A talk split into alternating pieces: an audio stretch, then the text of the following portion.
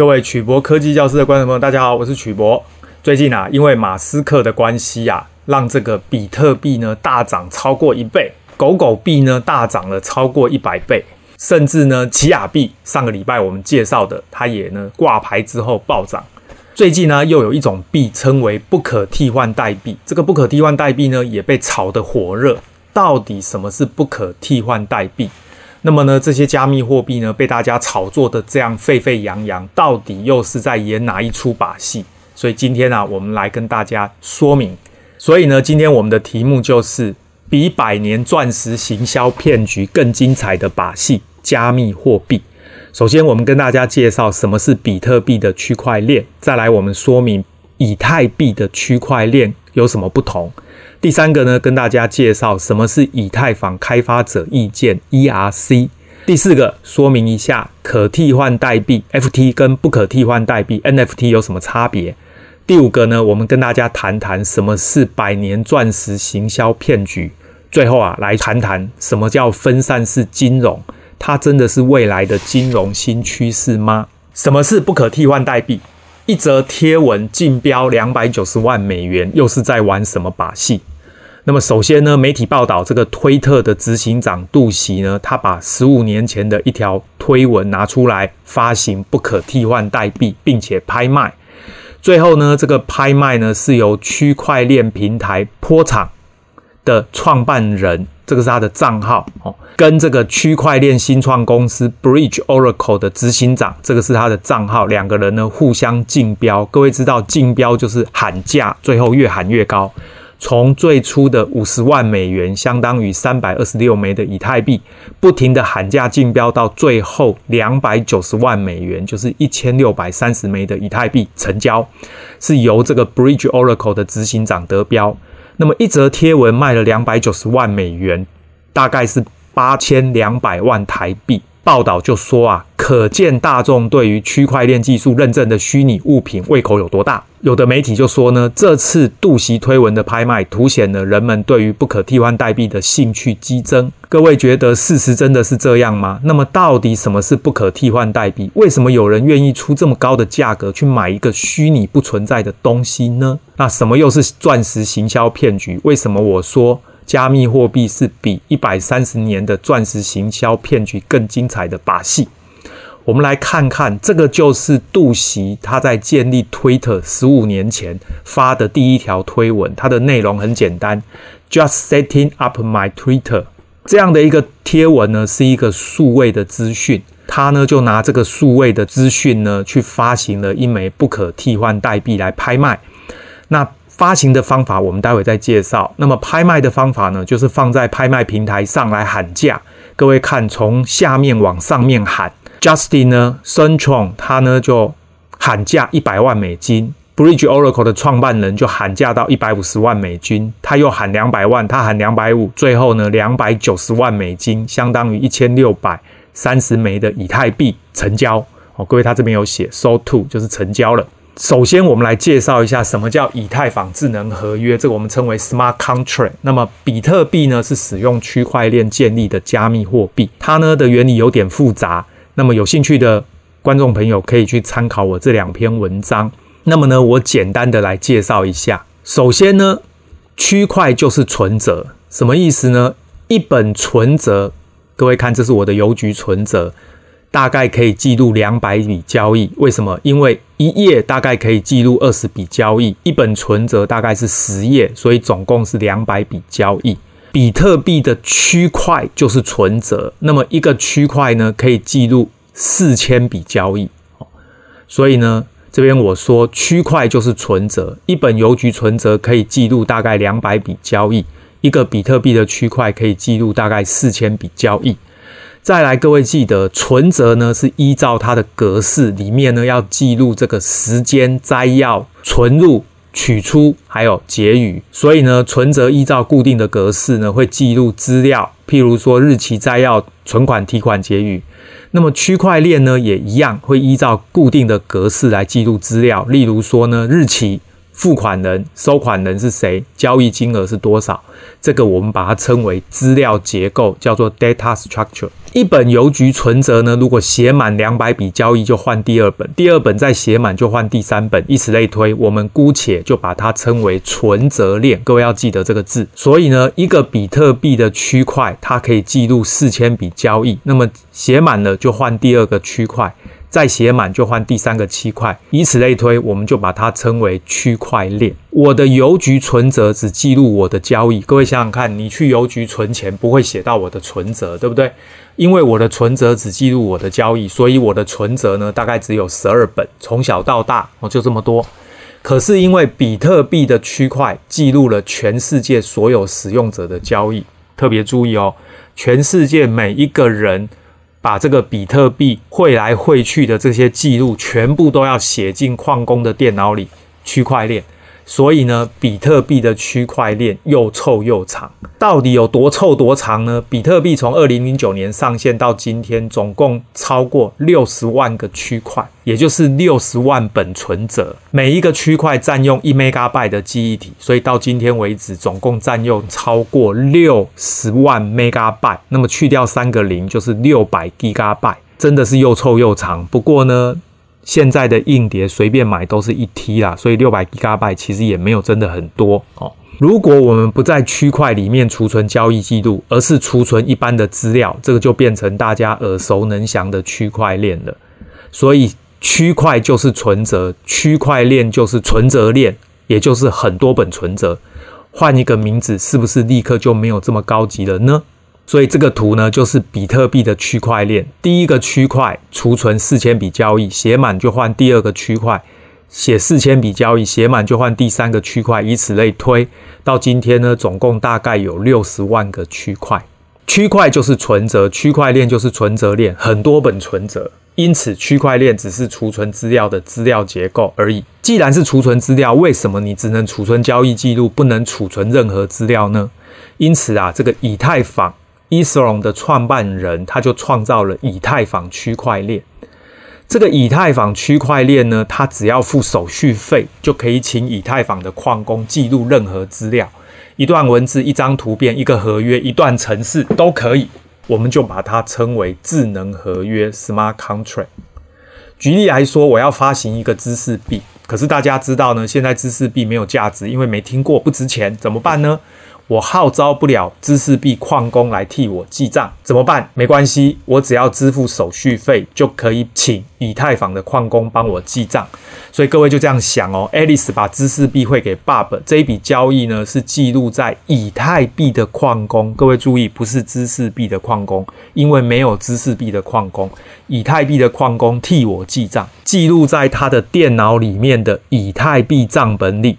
最重要的是，我必须要支付以太币作为矿工奖励金，所以我必须花钱去买以太币。这样一来呢，就可以增加以太币流通，让以太币成为大家共同流通使用的加密货币。各位想想看，这个以太坊的创办人真聪明，对不对？他比这个比特币的创办人更聪明。那么，比特币的账本，也就是区块链，只能记录比特币的交易，这个我们把它称为区块链一点零。后来呢，衍生出这个以太币的账本，也就是区块链，可以记录任何币的交易，甚至可以记录任何资料或任何可以执行的程式码。这个我们就称为区块链二点零。区块链就从所谓的一点零就演进到二点零。哦，这个是以太坊最大的创新。接下来，什么是以太坊开发者意见 （ERC）？这个非常重要，因为每个人写的加密货币程式都不相同。譬如说呢，我发行的知识币。它的程式跟以太币可能不同，所以知识币要怎么储存在以太币账本里呢？这就代表大家都必须用相同的资料结构，因此以太坊区块链有特别的资料结构和这个规格必须遵守。我们把它称为以太坊开发者意见，这个称为 Ethereum Request for Comments，所以简写叫做 ERC。那么 ERC 的标准很多，但是使用最广的就是 ERC 二十跟 ERC 七二一这两个标准。其中呢，如果你发行的是 ERC 二十标准，那么它就是属于可替换代币 FT。这个 Forgeable Token 呢，意思就是发行的每一枚加密货币都是可替换，就好像我们的钞票一样。什么意思呢？你手上的一百块跟我手上的一百块虽然不是同一张纸，但是它们是等值，而且可以交换。我跟你两个人换一百块没有任何问题，就算我们换的真的也没差。一般的加密货币都是可以替换的，所以比特币就是可以替换的。如果一个东西可以替换，就代表世界上存在跟它完全一样的东西。例如呢，我的一枚以太币跟你的一枚以太币是一样的东西，对于货币可替换是必要条件，不然怎么流通，对不对？可是呢，以太坊最聪明的就是它发明了这个 ERC 七二一的标准，它是不可替换代币，叫 NFT。那么这个 non-fungible 的 token 呢，意思就是发行的每一枚货币都是独一无二。那么如果这个东西独一无二，那么就代表它是不可替换。譬如说呢，刚刚那个推特执行长杜袭的首条推文，或者你可以把毕卡索的某一个数位的画电脑档，或者是马斯克的数位照片，这些数位的城市码，可以呢拿来写一段程式进到这个智能合约。就可以发行一枚不可替换代币。那么，因为以太坊不可篡改，所以呢，你可以确保这一枚不可替换代币是独一无二的。再把这一个代币呢，所有权卖给出价最高的人，这个就是所谓的拍卖。最后呢，提醒大家，就是 ERC20 的智能合约如果发行的话，就会变成一般的加密货币，通常发行数量多，方便流通。那么 ERC 七二一呢，它的智能合约发行就会变成不可替换代币，通常发行数量少，而且每一枚都不同。它不是拿来流通，是拿来拍卖的，所以越少越有价值。各位想想看哦，这个不可替换代币代表的是杜袭的首条推文、毕卡索的数位的画，甚至呢，我们可以来说服特斯拉的执行长马斯克拍一张照片，这个数位照片呢，来写一个程式发行马斯克的不可替换代币。各位想想看，这个不可替换代币代表马斯克的照片是不是很值钱？好，问题来了，我买了这个不可替换代币，我实际上到底拿到了什么？哦，各位，我刚刚说哈，杜袭的贴文呢，实际上没有任何特别。如果你买了杜袭贴文的这个不可替换代币，实际上你拿到什么？答案是什么也没有，你只是买了一颗以太坊认证的一枚不可替换代币而已。代表你拥有上面这个贴文的虚拟所有权。我要提醒大家，什么叫虚拟所有权？就是让大家知道这一则的贴文所有权归你。可问题是，任何人进入推特还是可以看到这个推文，除非杜袭把这个推文下架。因此呢，买下这个不可替换代币，其实你什么也没拿到，你只是捐款给杜袭而已。这边呢，我们用一个示意图来表示。哈，假设这个数位画家 Alice 画了一个数位画作。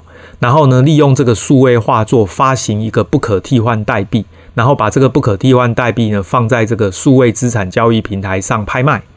那么假设呢，经由买家喊价之后，最后由 Bob 以一百枚以太币成交。这个时候呢，Alice 就把这个不可替换代币呢汇给 Bob，Bob 呢就把一百枚的以太币汇给数位资产交易平台。那么其中呢，十枚以太币是手续费。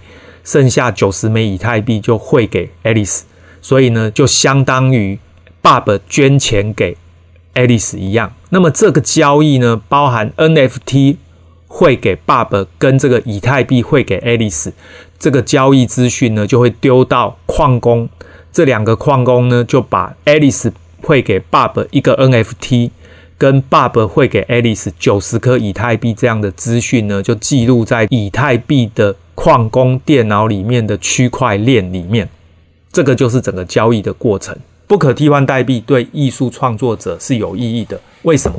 因为一般的艺术品拍卖，买家可以拿到一张实体的画作，那么任何人呢，画的都是赝品，而且可以经由这个科学分析来判断真假。但是数位画家创作的是数位画作。说穿了，它就是一个电脑档案，任何人呢都可以复制这个档案，而且呢，我复制的档案跟你复制的档案内容完全一样，因此不会有买家想要去买这种任何人都可以任意复制的东西，所以这就很难保障数位画家的权益。经由不可替换代币，我们可以协助这个数位画家创造一枚唯一的代币，代表这个数位画作的虚拟所有权。我还是要提醒大家，它只是一个虚拟所有权而已。那么再拿这个虚拟所有权来拍卖，得到一个报酬。而且因为这个不可替换代币是经由区块链的智能合约来发行。因此呢，你可以设定条件来保障画家的权益，譬如说我可以要求这一枚不可替换代币将来在拍卖转手的时候，可以再分润给画家。这就等于是呢，每次拍卖画家都可以拿到部分的酬劳。这个啊，就改善了目前艺术品拍卖画家只能拿到第一次拍卖报酬的缺点。各位知道，现在的画作拍卖呢，有的时候越喊价格越高，甚至是当初的一百倍。可是呢，画家实际上只拿到第一次的钱，后面价格越喊越高，跟画家都没有关系。这就是现在拍卖的缺点。那么，利用智能合约拍卖就有这个优点。问题是呢，一般的艺术品拍卖呢，它买家可以拿到一张实体的画作，但是不可替换代币的拍卖呢，买家拿到的只是拥有这个数位画作的虚拟所有权。为什么？因为数位画作我刚刚说过，它就是一个档案，所以任何人拿到这个档案其实都是一样的东西。换句话说，你买这个不可替换代币，就等于是捐钱给画家。这个啊，是当初发明这个不可替换代币的目的之一啦。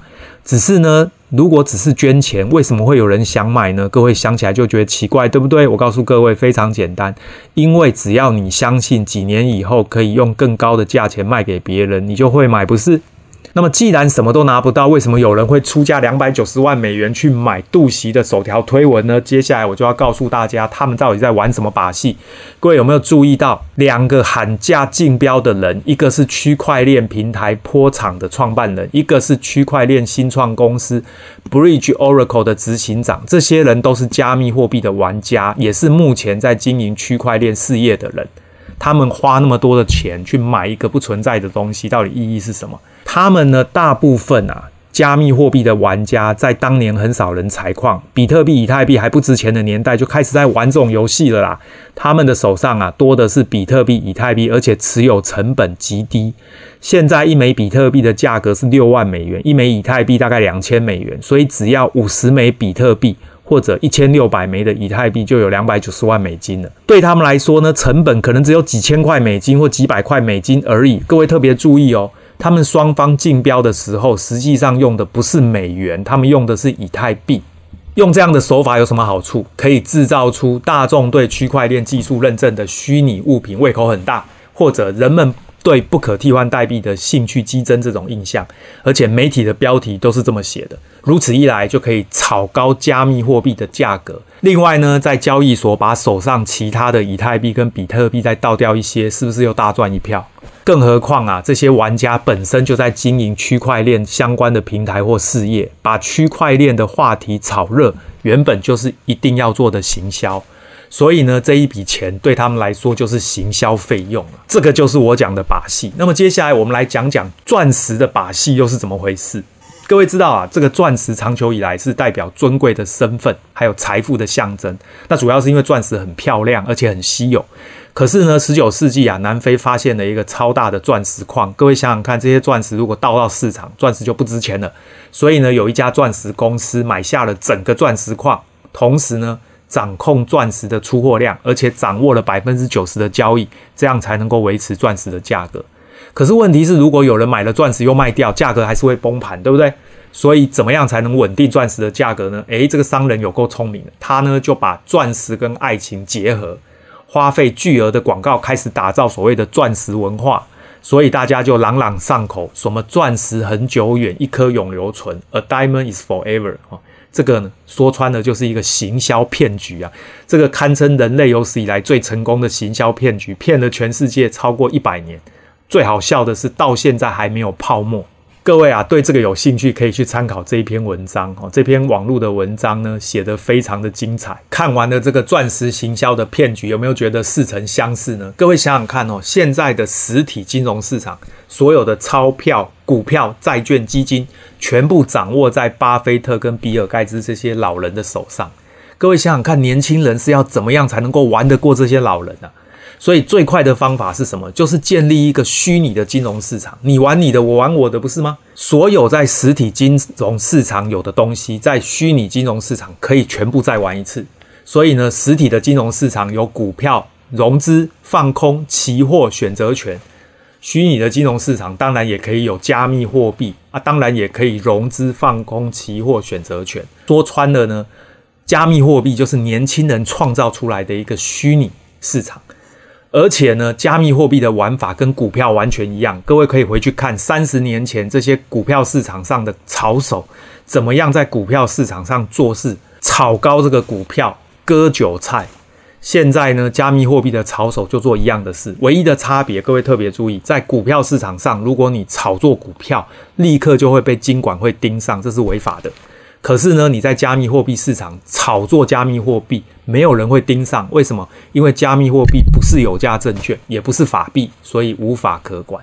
最近啊，这个金管会已经说了，要开始订定专法来管这个加密货币。各位注意，他把这个东西称为虚拟通货，所以呢，政府迟早会盯上的。各位要想哦，这个钻石行销就算是骗局，你花钱买的还买到一颗钻石，对不对？而且呢，你把这个钻石送给你老婆或女朋友，她还会很开心。而且呢，这个钻石公司啊，要采矿，是不是要真的找矿工去矿井里面去挖钻石，对不对？还得要行销广告。可是呢，你注意哦，这个加密货币跟不可替换代币是完全看不到、摸不到的东西，只要写个程式就好了。这些聪明的人呢，创造了一堆艰深难懂的区块链专有名词。包装成所谓的金融科技的外衣来炒作哄抬，不止唬了一堆投资人，还把金融监管机关耍得团团转。而且各位想想看，用电脑程式写采矿程式，比真正采矿简单多了，更便宜，而且呢可以跟上潮流，科技的元素可以加进去。你有没有发现他们的手法比钻石公司还要高明？所以我说啊，这个加密货币啊，是比这个百年的钻石行销骗局更精彩的把戏。那么接下来网友常常问我的问题就是：加密货币价格这么高了，我还可以投资吗？哦，各位特别注意哦，如果你以为故事这样就结束，你就大错特错。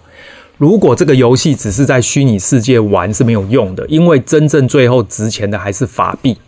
因此呢，必须要把加密货币跟实体法币连接起来，必须让所有。手上持有法币，就是我们的美金跟新台币的人，相信加密货币所代表的分散式金融，这个称为 DeFi，是未来的趋势。让这些人呢，把法币拿出来一起玩，让这个现有实体金融市场跟虚拟的分散式金融连接，这个才是未来操作的重点。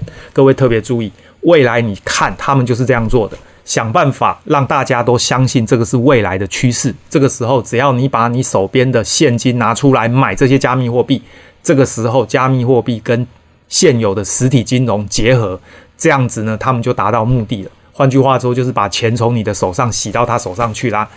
各位想想看，马斯克不就拿了特斯拉十五亿美金来买比特币吗？所以马斯克看穿，他觉得这一招有用。大家呢，从一些小细节就会发现，他们如何用心的把加密货币跟实体法币连接。譬如呢，前面在卖推特贴文的时候，平台刻意把美元用粗黑字写在前面，把以太币用浅灰字写在后面。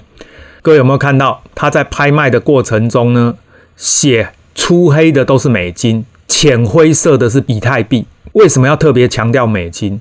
就是要让你知道这个东西多值钱。可是实际上呢，拍卖的人是拿以太币来买这个贴文的。我刚刚已经说了，他的以太币呢，可能是很早以前很低很便宜的时候就已经买了一大堆，所以对他来说呢，一千六百三十块以太币。现在的价值是两百九十万美金，但对他来说可能只有几千或几百块美金而已，所以这个绝对是把戏。那他的目的是什么？他的目的就是要凸显出这个拍卖价格有多高。而且各位有没有注意，媒体呢在报道的时候也是用美元来报道的，实际上他们是用以太币交易的。坦白说啦，这些人很聪明，他们的手法也很高明。只要大家都相信加密货币是未来的趋势，这个把戏就可以继续玩下去。重点不是大家有没有对区块链认证的这些虚拟物品的胃口很大，重点是如何利用媒体炒作加密货币的价格。所以我给各位的建议哦，如果你是早期的比特币玩家，你手上有一大堆低成本的比特币，那么你就可以用一样的手法跟他们一起玩。那么，如果你现在才想要拿辛苦赚来的现金跟他们玩这种把戏，当然啦，暴涨暴跌也有可能赚钱，但是你玩得过他们吗？哦，各位自己心里想一想。那么最后呢，我们来介绍一下什么是分散式金融 defu。那么它是不是真的是未来金融的新趋势？哦，那么二零一八年呢，这个 Foster 呢发表了一篇文章，叫做《分散式金融：一种分散式金融社群平台》。a community for decentralized finance platforms 所以各位注意这个 defu 这个字就是 de decentralized 跟 fi 这两个字的缩写。首次呢开始用分散式金融 defu 这个字特别强调分散式金融必须包括金融领域有区块链技术同时具备开源代码跟开发者平台。那么最近啊，这个各种加密货币水涨船高，我跟各位说啦，这些区块链在金融领域越玩越大，玩久了会没力啦，所以一定要一直创造新名词啊。他说穿了就是要告诉大家，我们一般在银行里面的这种。集中式金融，这个我把它叫做 centralized finance，我就把它叫 CenFin 啊，很烂。为什么呢？因为啊，这个金融监管机关管太多，还是这个分散式金融 DeFi 比没有人管比较好。接下来他们要怎么做？接下来当然是继续创造科技名词，才能够越玩越大。而且呢，玩几年之后啊，要是没人说话。它就会变成既成事实，这个就像瑞波币的执行长，他呢跟这个法官啊辩称呢，证券交易委员会，这个是美国的证券交易委员会 SEC，已经允许瑞波币用货币的形式运作了八年，都没有提前告诉大家瑞波币其实是一种证券，这就代表瑞波币是合法的，可以继续玩下去。哦，这个其实就是把戏。事实上呢，各位，我还是讲这一句话：只要牵扯到金融，就必须集中式 safe f i e 没有所谓的 debt fund 分散式这种东西。讲分散式就是不想被监管，可是问题是，只要牵涉到钱，就一定有人想出各种花招来圈。证券交易法规很严格，这个大家都知道，但是常常发生内线交易。各位想想看，你搞那个什么分散式，没人监管，炒作过头。未来会不会酿成金融事件？所以这边呢，我给金融监理单位良心的建议：面对金融科技，一定要深入去了解这些科技背后的技术原理，千万不要被专有名词给唬弄，更不要被业者啊用所谓阻止创新的理由就吓退，最后呢就放弃不管，绝对不可以这样。你一定要明辨这个金融创新到底是真的还是假的，而且呢，一定要盯着这个加密货币的市场。千万呢，要制定相关的法规来限制，才能够维持金融市场的稳定跟健全。这个对我们的金融市场是非常重要的。那最后啊，我的朋友呢常常问我，他说啊，你这样讲是不是觉得加密货币会泡沫？我要告诉大家，没有。为什么呢？我要再强调一次，我并没有不看好加密货币的未来，只是我们要看穿他们的把戏，千万不要被他们用小把戏给唬弄过去。我从来没有说加密货币会泡沫哦，为什么呢？你想想看，那个钻石行销骗局到现在，你去看看那个钻石专柜前面满满的选购钻石的人潮，他不是也玩得很开心、有声有色吗？既然钻石都还玩得有声有色，那为什么加密货币不可以玩得有声有色？所以呢，加密货币我并没有说它会泡沫，只不过呢，我们必须很清楚知道他们在玩什么把戏。那么监管机关呢，也要很清楚知道他们在玩什么把戏，同时呢，对这些游戏呢做适当的规范，这样子呢，对我们的金融市场才是好的。好，我们今天的介绍就到这边。各位关于区块链跟加密货币有任何问题，欢迎大家发表在影片的下方，那么我们可以再来讨论。谢谢大家，晚安，拜拜。